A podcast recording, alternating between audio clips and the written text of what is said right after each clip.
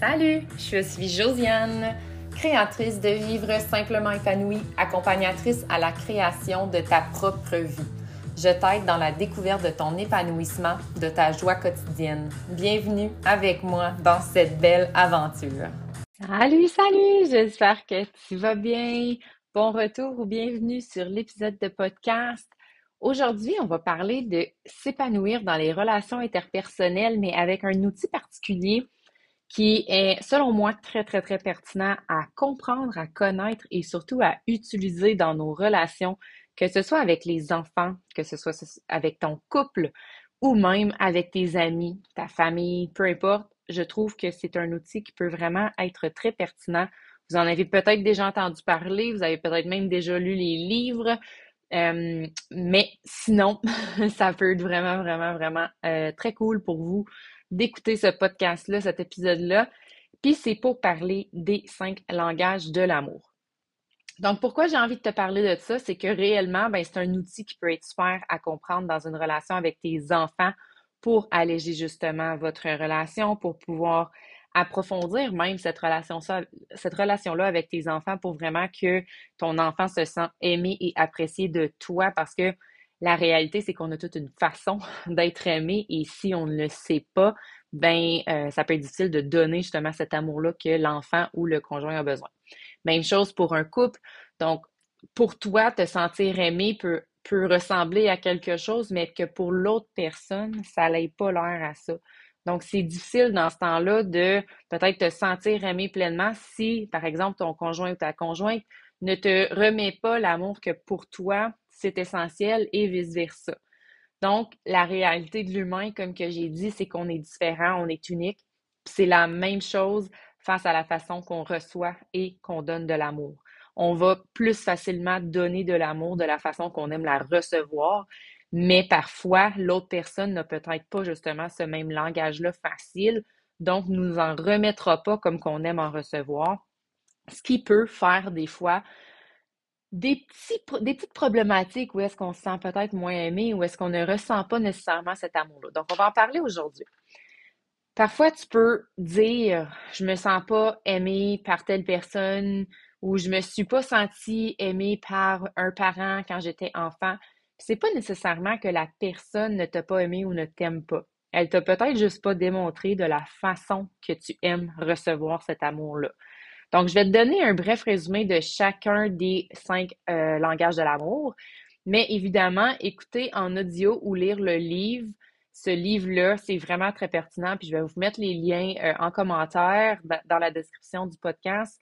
Il y en a un pour l'enfant, puis il y en a un aussi pour euh, les relations de couple. Et c'est vraiment, vraiment très bien indiqué et le raisonnement derrière et tout ça. Donc, bref, les livres sont vraiment, vraiment très pertinents si tu veux en écouter ou les lire. Moi, je les ai écoutés audio, c'est pour ça que je dis ça, mais euh, ça peut être vraiment quelque chose de, super pertinent à écouter pour toi. Donc, il y en a un pour euh, les enfants et pour les couples. Pour les enfants, c'est important de noter que euh, dans le livre, il recommande de, évidemment, là, tout le monde en a besoin des cinq langages, mais à un différent niveau. Mais pour les enfants, particulièrement avant quatre ans, ils ont besoin à quantité énorme de toutes les cinq. Et à partir de 4 ans, tu peux plus facilement voir la différence sur l'enfant. Par exemple, moi, mon grand qui a 5 ans maintenant et mon petit a 3 ans, je, peux vraiment identifier plus facilement le, celui de mon grand garçon au lieu de mon petit qui est un petit peu plus difficile à, euh, à pointer en ce moment. Donc, avec des exemples concrets, euh, je t'en donner aujourd'hui, mais dans le livre, il y en a vraiment, vraiment plein qui peut justement te faire reconnaître des choses dans ton quotidien avec que ce soit tes enfants, ton conjoint, ta famille, peu importe. Et moi, je dis même en relation amicale parce que l'interpersonnel, point, a des sentiments. Donc, dans chacune des relations que tu as interpersonnelles, c'est important de connaître un petit peu plus l'autre personne pour pouvoir justement interagir d'une façon où est-ce que les deux, on se sent interpellés. J'en parlais justement avec une amie et elle me posait la question pour voir si moi, je cherchais la même chose dans ma relation amicale. Puis j'ai fait comme, ben moi, oui, parce que mon primaire, c'est le temps de qualité. Et ensuite de ça, c'est le, euh, act of, le act of service, donc faire une action euh, pour moi, donc un service qui va m'aider dans un certain aspect de ma vie ou quoi que ce soit. Alors pour moi, dans un couple, je me sens toujours aimée et connectée à la personne dans un moment de qualité. Mais c'est la même chose pour moi avec un ami. Alors, si on fait quelque chose ensemble qui a du sens, qui fait parler, qui fait connecter, qui fait rire, ben, je vais me sentir vraiment très bien et épanouie dans cette relation-là.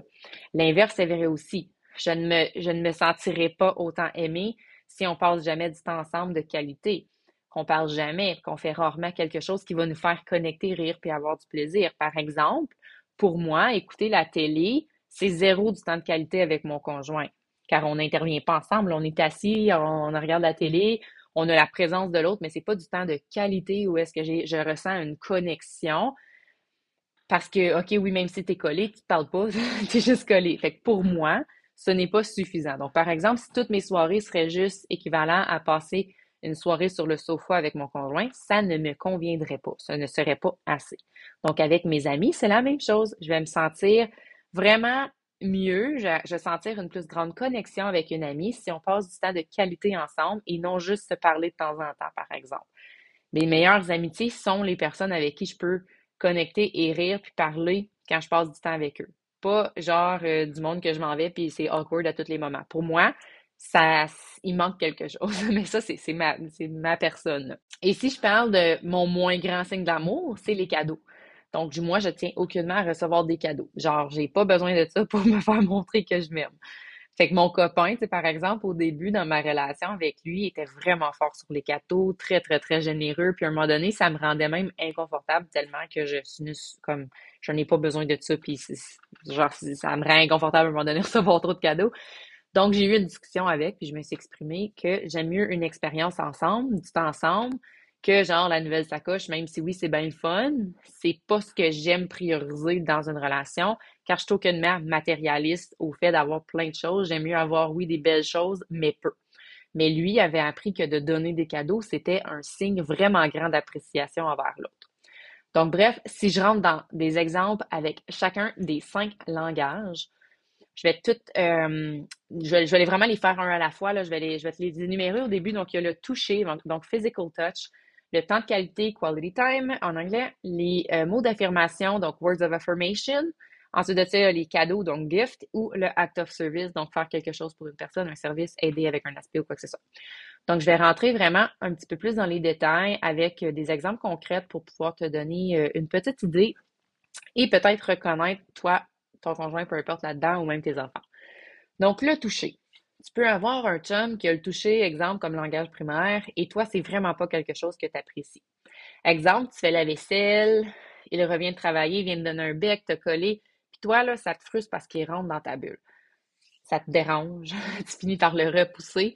Ben lui, là, si c'est son premier signe de langage d'amour, il va se sentir rejeté à chaque fois et donc pas aimé.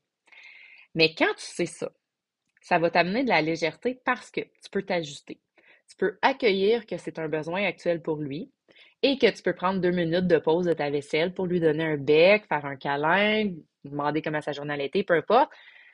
Mais ça va être aussi la même chose pour les enfants. C'est un enfant qui a besoin d'avoir des bons touchés, donc de se faire flatter le dos pour s'endormir, de te tenir la main continuellement quand tu marches dehors, au magasin, peu importe, de te coller lorsque tu es au sol avec pendant que tu joues. Quand tu fais la vaisselle, ben encore là, l'enfant va se sentir rejeté si tu lui dis continuellement Ah, arrête, t'es rendu grand, t'as pas besoin de toujours me toucher. Ou l'inverse va se sentir aimé si tu accueilles ses touchés, si tu lui fais sentir que tu l'aimes de la façon qu'il aime de recevoir. Donc, dans le livre pour les enfants, comme que je disais, à partir de 4 ans, tu peux vraiment plus cibler celui qui est le plus puissant. Avant ça, c'est un petit peu plus difficile. Car évidemment, ben, chaque humain, peu importe l'âge, a besoin de tous les langages, comme j'ai dit plus tôt, mais à un certain niveau, il faut vraiment apprendre à savoir c'est quoi. Ben, je dis qu'il faut. ça reste que c'est un outil comme les autres que tu as le choix d'utiliser ou non. Mais je trouve ça vraiment important de prendre conscience de ça pour vraiment apporter le tout à l'enfant d'une bonne façon. Maintenant, si on parle du temps de qualité. Je l'ai dans un cas concret au début, alors je ne vais pas expliquer euh, à nouveau, mais je vais ajouter pour l'enfant car c'est important de le comprendre et j'en ai souvent parlé brièvement, mais l'enfant va rechercher ce type d'attention du temps de son parent. Puis si l'enfant continuellement finit par tester, se rebeller et ne pas, ne pas écouter les consignes, il a peut-être juste besoin du temps de qualité. C'est crucial de passer un moment de jeu à faire ce que l'enfant a besoin et envie de faire pour pour lui en ce moment, là, pour l'enfant, pour pouvoir vraiment se sentir bien. ça n'a pas besoin d'être nécessairement long. Là. Ça, peut être vraiment des petits moments. Comme par exemple, mon grand de 5 ans, son temps de qualité, lui, est très, très, très fort, comme moi. Donc, c'est facile pour moi aussi pour, se sentir connecté avec euh, mon enfant et tout ça. Mais j'ai besoin de passer du temps avec eux, sinon je me sens moi-même déconnectée dans mon rôle de mère, puis ça perd un petit peu son sens. Ben, c'est la même chose un petit peu pour lui. Donc, régulièrement, nous, ce qu'on fait, c'est qu'on prend le temps de faire des jeux ensemble, particulièrement des jeux de société, tu sais, rendu à cet âge-là, ou sinon de juste se coller simplement sur le sofa et de discuter. Donc, en plus, on a le, toucher. Donc, on, est comme collé, on discute, on peut lire un livre, on peut parler de sa journée, on peut parler de, de ce qui se passe dans le livre. Bref, de vraiment connecter ensemble plus loin que juste sur la surface des routines. Souvent, c'est ça qui arrive dans la rapidité de la vie, c'est qu'on pense qu'on connecte avec les gens autour de nous, mais on est juste pris dans la routine. Donc, on ne connecte pas nécessairement sur un aspect important qu'on devrait, dans le fond, pour se sentir connecté à notre famille. Puis c'est ça souvent qui fait en sorte qu'on est comme, bah, j'ai jamais le temps de passer du temps avec mon conjoint, avec mes enfants. Mais ça n'a pas besoin d'être des gros moments. Si tu fais juste mettre de l'emphase sur ces langages-là, de l'amour ici et là dans tes routines, ça peut vraiment faire une différence sur la connexion que tu ressens autour de toi. Ensuite de ça, le mot d'affirmation. Donc, de reconnaissance envers l'autre. Pour moi, personnellement, c'est la troisième classée dans les cinq. Donc, c'est important, mais pas autant que le temps de qualité. Donc, on se souvient que les cinq sont importants juste à différents niveaux. Par contre, concrètement, mon copain, lui, ça, c'est son numéro un, le mot d'affirmation. Donc, pour se sentir apprécié pleinement et aimé, il aime recevoir ces mots, ces petites attentions-là d'affirmation, de reconnaissance. Alors, moi, par exemple, j'ai pris l'habitude de lui envoyer à l'improviste des courriels, des messages textes sur comment je me sens face à lui, sur ce que j'apprécie par rapport à ce qu'il fait, ou sur comment il agit avec moi ou les enfants, peu importe. Nous avons aussi à la maison, en rentrant dans l'entrée, un, tableau euh, que tu peux écrire avec des crayons euh, lavables. Puis j'écris des petites notes qui peuvent être super simples, mais qui sont super importantes pour lui, puis que pour lui, ça fait vraiment une différence. Alors si tu ne l'es pas, c'est sûr que ça peut être vraiment inconfortable au début d'écrire des petits mots comme ça. L'important, c'est de le faire à son rythme et avec ce que tu es à l'aise, évidemment, comme toujours. Moi, c'est assez facile de m'exprimer en mots et par écrit. Donc, je trouve ça quand même simple de faire ça car je dis simplement ce que je pense puis comment je me sens, en fait, là.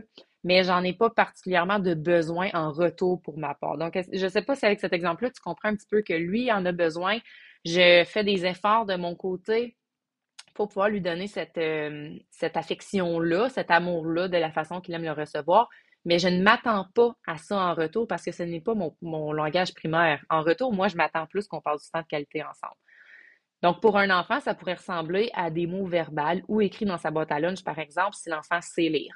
Mais des petites affirmations comme maman apprécie du temps de passer avec toi, te parler, je t'aime, je trouve que tu es un enfant tellement plein de potentiel, j'aime tellement ta façon de voir les, choses, des trucs du genre pour l'encourager à, euh, ben, ben, pour, pour l'encourager, pas nécessairement l'encourager puis dire que tu es bon, là, parce qu'on veut pas nécessairement euh, trop euh, dire des commentaires comme ça, mais tu sais, juste des mots d'affirmation de comment que tu l'apprécies, que tu l'aimes.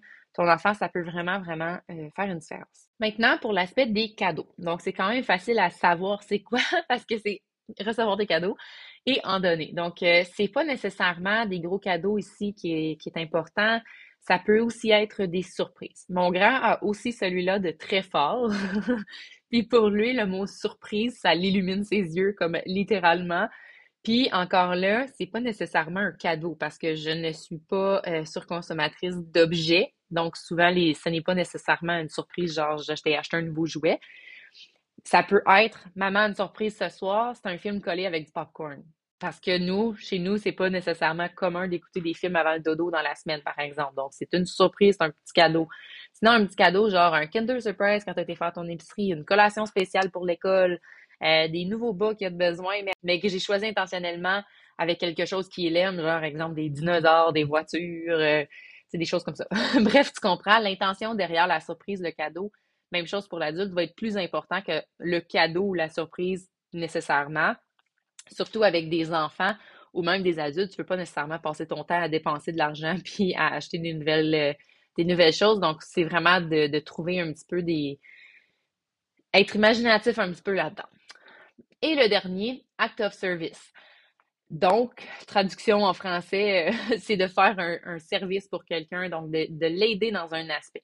Par exemple, mon copain, lui, qui est euh, super stressé dans une grosse job, qui gère sur un chantier en plomberie et qui n'a pas le temps de faire certaines tâches à la maison cette semaine qui techniquement lui appartient, ben je vais prendre l'initiative de le faire. Exemple, sortir les poubelles, faire son lunch, préparer son repas préféré, bref, faire une action qu'il aurait très pu bien faire, mais que ça va lui faire plaisir de ne pas avoir à le faire parce que présentement, sa charge mentale, son stress, peu importe, est plus haut à cause d'une circonstance externe. Donc, je l'aide un petit peu, je fais des petites choses pour lui. C'est vraiment, ça peut être banal, tu sais.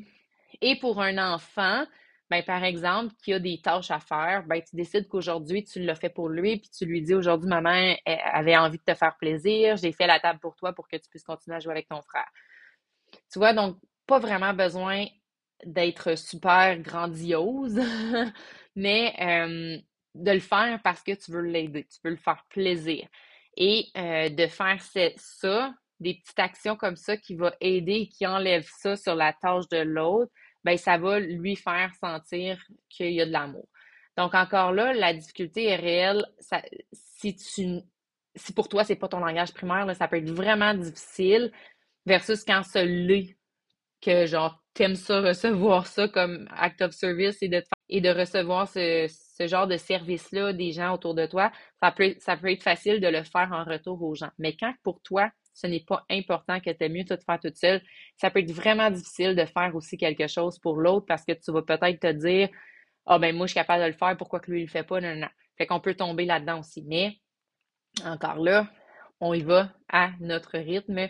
C'est vraiment super important. Donc là, maintenant, tu te demandes, OK, mais comment je fais pour le savoir? C'est quoi?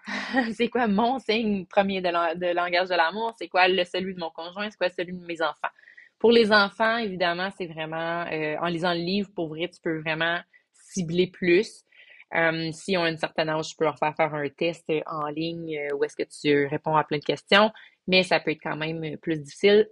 Mais pour le conjoint et pour toi, ça peut être vraiment de faire le test en ligne. Je vais le mettre aussi en bio dans la description euh, du podcast. Donc, tu peux aller faire le test chacun de ton côté et ça va te sortir exactement les statistiques euh, en ordre. Donc, euh, sur les cinq, ça va être quoi tes statistiques? Il y en a qui peuvent être super, super proches. moi, j'en ai deux ou trois qui ont les mêmes statistiques, le fait qu'ils sont vraiment très proches. alors, c'est ça.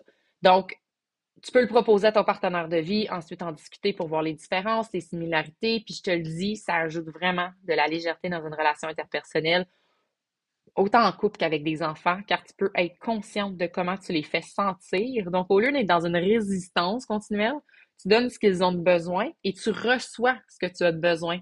Donc, ensuite, on continue la vie au lieu de se sentir toujours rejeté, non aimé, non respecté. Et ça fait une ambiance familiale beaucoup plus euh, amusante.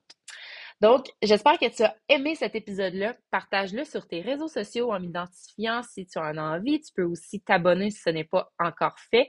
Tu peux laisser un commentaire, un review sur le podcast et je te laisse en commentaire les deux titres des livres et le test si jamais le sujet t'intéresse afin d'y aller en profondeur encore plus. On se revoit la semaine prochaine.